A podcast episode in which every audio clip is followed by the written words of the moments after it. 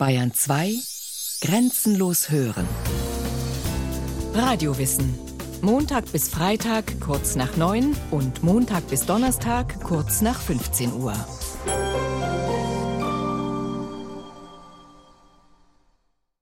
Nehmen Sie, vortrefflicher Lehrer, die Versicherung meines lebhaftesten Danks für das wohltätige Licht an, das Sie meinem Geist angezündet haben. Eines Danks, der wie das Geschenk, auf das er sich gründet, ohne Grenzen und unvergänglich ist. Friedrich Schiller schrieb dies am 13. Juni 1794 an Immanuel Kant. Es war die Verbeugung des dichterischen Genies vor dem wohl bedeutendsten Philosophen der deutschen Geistesgeschichte. Kaum jemand hat das Denken und die Wertvorstellungen der Deutschen stärker geprägt als der Weltweise aus Königsberg, wie Kant schon von seinen Zeitgenossen genannt wurde. Das sprichwörtliche preußische Pflichtbewusstsein gründet ebenso in Kants Philosophie wie die Unantastbarkeit der Menschenwürde, die im Grundgesetz der Bundesrepublik festgeschrieben ist.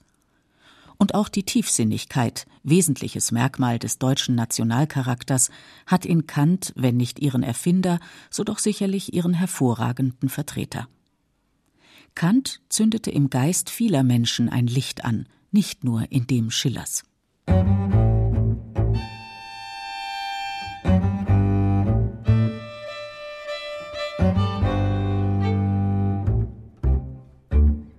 Kant war kein philosophisches Wunderkind wie etwa Leibniz, sondern eher ein Spätentwickler. Als er sein erstes großes Werk veröffentlichte, die Kritik der reinen Vernunft, zählte er schon fast 60 Jahre, beim letzten fast 80. Entsprechend hat man Kant fast immer als alten und oft auch schon etwas kauzigen Mann vor Augen. Übersehen wird dabei, dass es auch einen jungen Kant gab und ein Leben vor der Kritik der reinen Vernunft. Dieses war philosophisch zwar weniger bedeutsam, dafür aber lebendiger, als man Kant gemeinhin zutraut. Immanuel Kant wurde am 22. April 1724 in Königsberg geboren. Er studierte Philosophie, Mathematik und Theologie.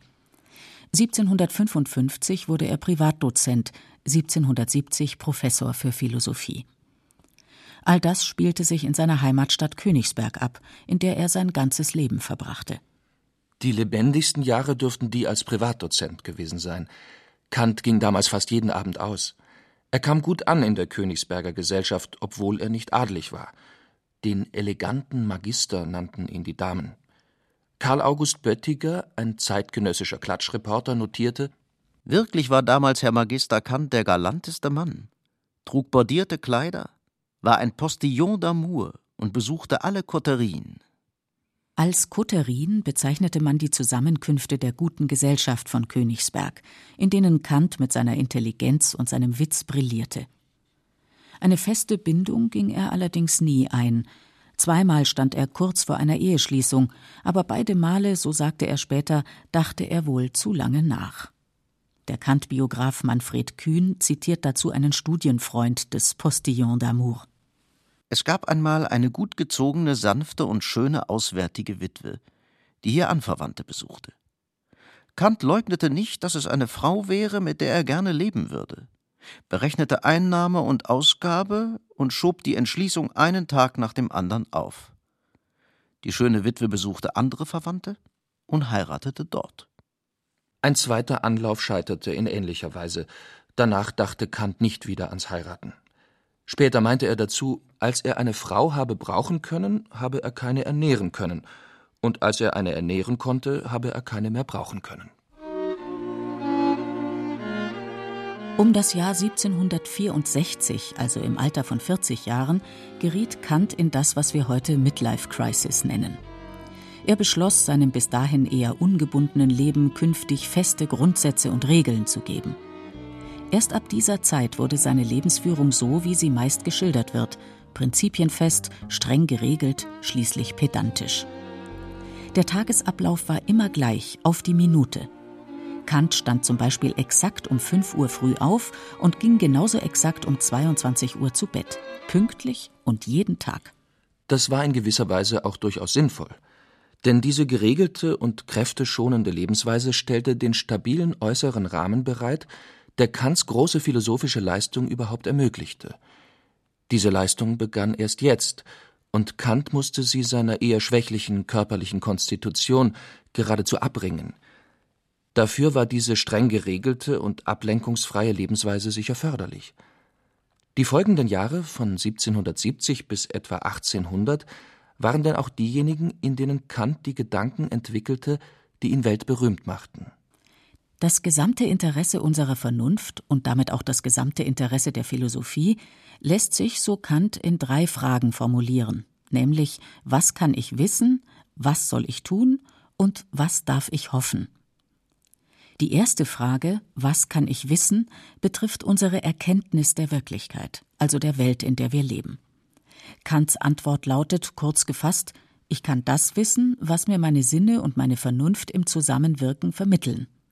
Wissen ist also ein Produkt von Sinnesdaten plus Vernunft. Dabei, und das ist Kants erste große Entdeckung, ist unser eigener Anteil größer als allgemein angenommen. Unsere Erkenntniswerkzeuge, in erster Linie die Vernunft, geben die Eindrücke von außen nämlich nicht eins zu eins wieder, sondern verpassen ihnen immer gleich eine bestimmte Form. Zum Beispiel ordnen sie alle Wahrnehmungen nach Raum und Zeit. Dass wir die Dinge als nebeneinander oder übereinander liegend wahrnehmen und als gleichzeitig oder nacheinander, liegt also nicht an den Dingen selbst, sondern an diesem Ordnungssystem, das wir ihnen überstülpen. Dies bedeutet, dass wir die Form unserer Erkenntnis selbst gestalten. Daraus wiederum folgt, dass wir die Welt, wie wir sie wahrnehmen, zumindest zum Teil auch selbst hervorbringen. Man nennt diese Umkehrung des gewöhnlichen Weltbilds die kopernikanische Wende in der Erkenntnisphilosophie. Der Astronom Nikolaus Kopernikus hatte gezeigt, dass entgegen allem Anschein nicht die Sonne sich um die Erde dreht, sondern die Erde um die Sonne. In ähnlicher Weise zeigte Kant nun, dass die Welt von uns nicht bloß im Erkennen abgebildet wird, sondern dass wir sie durch unser Erkennen erst hervorbringen, zumindest der Form nach. Die Welt ist also keine Welt der Dinge an sich, sondern eine Welt der Erscheinungen, nämlich eine Welt, wie sie uns erscheint. Dies bedeutet aber nicht, dass die Welt bloß Schein wäre. Was wir erkennen, ist die Wirklichkeit. Aber es ist unsere Wirklichkeit, wie wir sie selbst hervorbringen.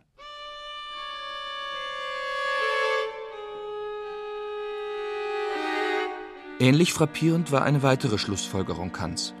Wenn Wissen über die Wirklichkeit nur im Zusammenspiel von Sinnlichkeit und Vernunft entsteht, dann kann überall dort, wo eine der beiden Komponenten fehlt, nicht von Wissen gesprochen werden. Bloßes Denken zum Beispiel ist demnach noch kein Wissen. Ich kann mir vieles denken, etwa ein Buch mit Ohren oder Flügeln oder eines, das sich selber schreibt. Aber dass dies etwas Wirkliches ist, weiß ich erst, wenn ich es auch sinnlich wahrnehme, Erst dann bekommt mein Denken reale Substanz und wird zum Wissen. Bis dahin kann es immer sein, dass ich bloß mit Gedanken gespielt habe. Das bedeutet, dass wir über Gegenstände, die jenseits unserer Sinnenwelt vermutet werden, kein Wissen gewinnen können, also etwa über Gott oder die Unsterblichkeit der Seele. Das ist die ernüchternde Konsequenz von Kants Vernunftkritik gerade für die Philosophie und die Theologie. Wir können Gott zwar denken, aber wir können Gott nicht erkennen, weil wir ihn nicht sehen oder auf andere Weise sinnlich wahrnehmen können. Wir werden also niemals wissen, ob es Gott gibt und wie er ist. Wegen der Zerstörung solcher und anderer metaphysischer Hoffnungen nannte man Kant damals den Alles-Zermalmer. Dabei übersah man aber die positive Kehrseite, die Kants Vernunftkritik für religiöse Menschen bereithält. Denn wenn wir nicht wissen können, dass Gott existiert, dann können wir auch nicht wissen, dass Gott nicht existiert. Insofern zermalmt Kants Vernunftkritik zwar die Möglichkeit religiösen Wissens, schafft aber zugleich die Voraussetzung für einen besonders festen Glauben. Denn es handelt sich dann um einen Glauben, der nicht widerlegt werden kann. Wer an Gott glaubt, kann sicher sein, dass niemals das Gegenteil bewiesen wird. Ein berühmter Satz Kants lautet denn auch, ich musste also das Wissen aufheben, um zum Glauben Platz zu bekommen.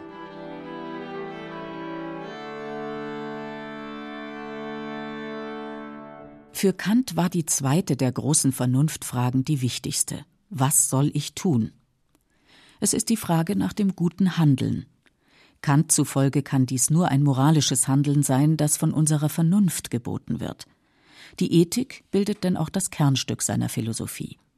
Ihr Grundgesetz, wie es Kant in seiner Kritik der praktischen Vernunft von 1788 formuliert, ist der berühmte kategorische Imperativ. Handle so, dass die Maxime deines Willens jederzeit zugleich als Prinzip einer allgemeinen Gesetzgebung gelten könne. Der kategorische Imperativ gebietet oder verbietet also keine bestimmten Handlungen, etwa du sollst deinen Vater und deine Mutter ehren oder du sollst nicht töten, sondern er nennt nur eine abstrakte Vorgabe für die Maximen unseres Willens. Handle so, dass die Maxime deines Willens jederzeit zugleich als Prinzip einer allgemeinen Gesetzgebung gelten könne. Mit den Maximen sind persönliche Handlungsgrundsätze gemeint, wie wir sie alle haben. Also etwa ich will Menschen in Not helfen oder ich will künftig immer um sechs Uhr früh aufstehen, ich will mit dem Rauchen aufhören und so weiter. Ob diese Maximen moralisch sind oder nicht, hängt nun davon ab, ob sie als Prinzipien einer allgemeinen Gesetzgebung gelten könnten. Das heißt, wäre es gut, wenn alle Menschen sich immer und überall so verhalten müssten, wie es die jeweilige Maxime ausdrückt. So als wäre diese Maxime ein Naturgesetz. Wenn die Antwort auf diese Frage Ja lautet, ist die Maxime moralisch, wenn nicht, dann nicht. Ob diese Tauglichkeit zum allgemeinen Gesetz besteht oder nicht, kann man durch einen Test erkennen, den Kant Universalisierung nennt, also Verallgemeinerung. Es ist die Mahnung, stell dir vor, wenn alle das täten, die wir von unseren Eltern her kennen und die in Kants Universalisierungstest ihren philosophischen Ursprung hat. Die Universalisierung erfolgt unter zwei Gesichtspunkten, nämlich erstens kann man die Maxime widerspruchsfrei als allgemeines Gesetz denken, nach dem sich alle Menschen immer und überall verhalten müssen, und zweitens können alle Menschen dies vernünftigerweise wollen. Eine Maxime wie Ich will Menschen in Not helfen hält diesem Test stand. Die Vorstellung, dass alle Menschen immer und überall dieser Maxime folgen, also Menschen in Not helfen müssten, enthält keinen Widerspruch in sich. Und es ist auch anzunehmen, dass alle Menschen ein solches Gesetz vernünftigerweise wollen können, denn jeder kann einmal auf die Hilfe anderer Menschen angewiesen sein. Also können wir davon ausgehen, dass die Maxime Ich will Menschen in Not helfen universalisierbar und damit moralisch ist. Gegenbeispiel ist eine Maxime wie Ich will Menschen betrügen. Das kann ich weder als allgemeines Gesetz wollen noch widerspruchsfrei denken. Nicht wollen, weil ich bei einem entsprechenden allgemeinen Gesetz damit rechnen müsste, selbst Opfer von Betrügereien zu werden, und nicht denken, weil dieses allgemeine Betrügen sich selbst unmöglich machen würde. Es würde nämlich sehr bald das Vertrauen zerstören, welches Voraussetzung für einen Betrug ist. Die Maxime würde sich durch ihre Verallgemeinerung also selbst unmöglich machen. Das heißt, sie enthält einen inneren Widerspruch und ist auch aus diesem Grund unmoralisch. Wichtig bei dieser Universalisierung ist, dass es um Maximen geht, nicht um konkrete einzelne Handlungsvorhaben. Denn deren Verallgemeinerung ist so gut wie nie widerspruchsfrei möglich. Wenn ich mir zum Beispiel vornehme, mein Auto heute Abend auf einem ausgewiesenen Parkplatz in meiner Straße abzustellen, dann ist dieses Vorhaben sicher moralisch einwandfrei. Dennoch ist es nicht widerspruchsfrei zu verallgemeinern, denn es ist unmöglich, dass alle Menschen ihr Auto heute Abend genau an dieser Stelle parken. Aber als Maxime gedacht, etwa in der Form Ich will mein Auto immer nur auf ausgewiesenen Parkplätzen abstellen, enthält das Vorhaben keinen inneren Widerspruch.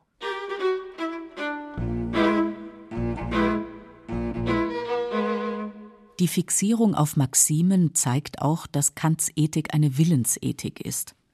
Entscheidend für die moralische Beurteilung ist der gute Wille, nicht der Erfolg der jeweiligen Handlung. Denn nur der Wille untersteht unserer Gewalt und damit unserer moralischen Verantwortung. Die Ausführung der Handlung dagegen ist von vielerlei äußeren Umständen abhängig, die wir nicht beeinflussen können, etwa unseren natürlichen Kräften und Fähigkeiten oder Hilfsmitteln, die verfügbar sein können oder auch nicht. Wenn zum Beispiel jemand in Gefahr ist zu ertrinken, ich aber nicht schwimmen kann, bin ich nicht moralisch verpflichtet, ins Wasser zu springen. Ich muss aber ansonsten alles tun, um diesen Menschen zu retten, also zum Beispiel einen Rettungsring ins Wasser werfen, andere Menschen herbeirufen, den Notarzt anfordern und so weiter.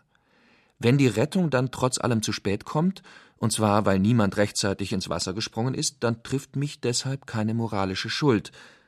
Was zählt, ist der gute Wille. Allerdings darf der gute Wille kein bloßes Wünschen sein. Ein Seufzer wie man müsste diesem armen Menschen jetzt aber wirklich helfen, reicht nicht aus, sondern der gute Wille muss beinhalten, dass alle Hebel in Bewegung gesetzt werden, um die gute Absicht auch zu verwirklichen. Das ist es, was der kategorische Imperativ von uns verlangt. Er ist Kants grundsätzliche Antwort auf die Frage, was soll ich tun? Als Kant diese epochemachenden Gedanken entwickelte, befand er sich nicht nur auf dem Gipfel seines philosophischen Schaffens, sondern auch auf dem Höhepunkt seiner äußeren Lebensumstände. 1783 konnte er sich ein eigenes Haus leisten und ab 1786 auch eine Haushälterin, so dass er nicht mehr auswärts essen musste, sondern, wie er stolz festhielt, seine eigene Ökonomie hatte.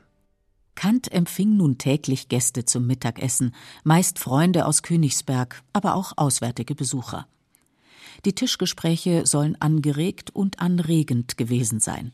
Allerdings waren sie wie der Speiseplan präzise geregelt und in drei Gänge aufgeteilt.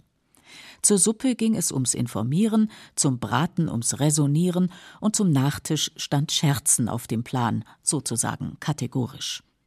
Auf allen drei Feldern konnte Kant nach dem übereinstimmenden Zeugnis vieler Gäste gut mittun.